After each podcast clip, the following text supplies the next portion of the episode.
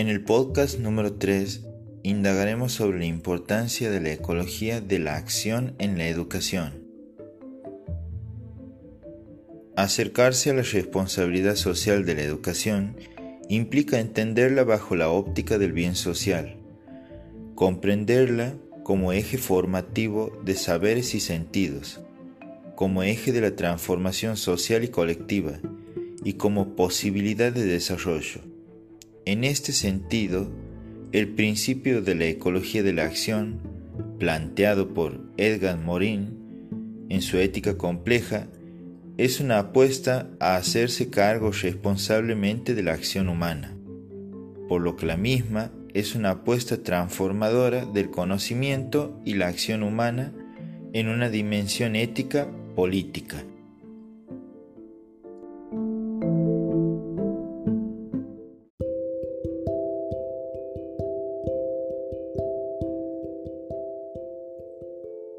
¿Cómo interfiere la ecología de la acción en la educación?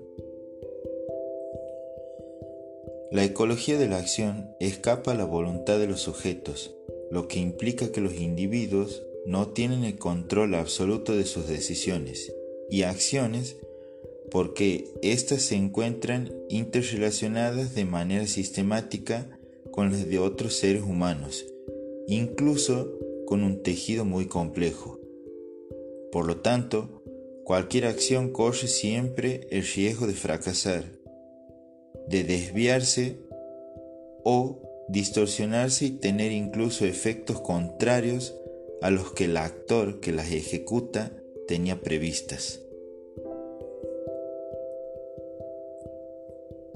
En este sentido, en el ámbito educacional puede producirse un desfase entre acciones, intenciones y resultados de la acción en relación a nuestras intervenciones dentro del aula.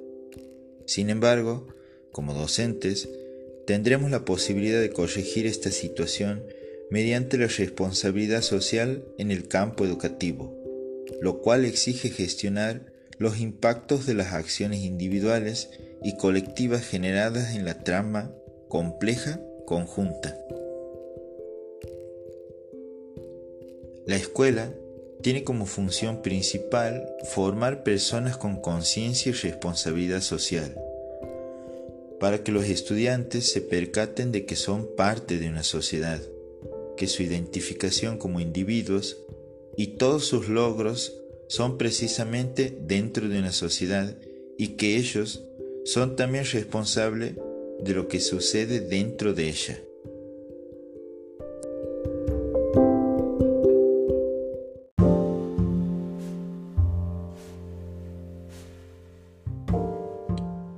La ética debe tomar en cuenta la ecología de la acción y considerar entonces no solamente los actos humanos, sino sus efectos y el rejuego de todos los actos humanos en su interacción en un medio determinado. Es decir, que la misma debe abandonar su visión simplista que no permite el contexto del acto.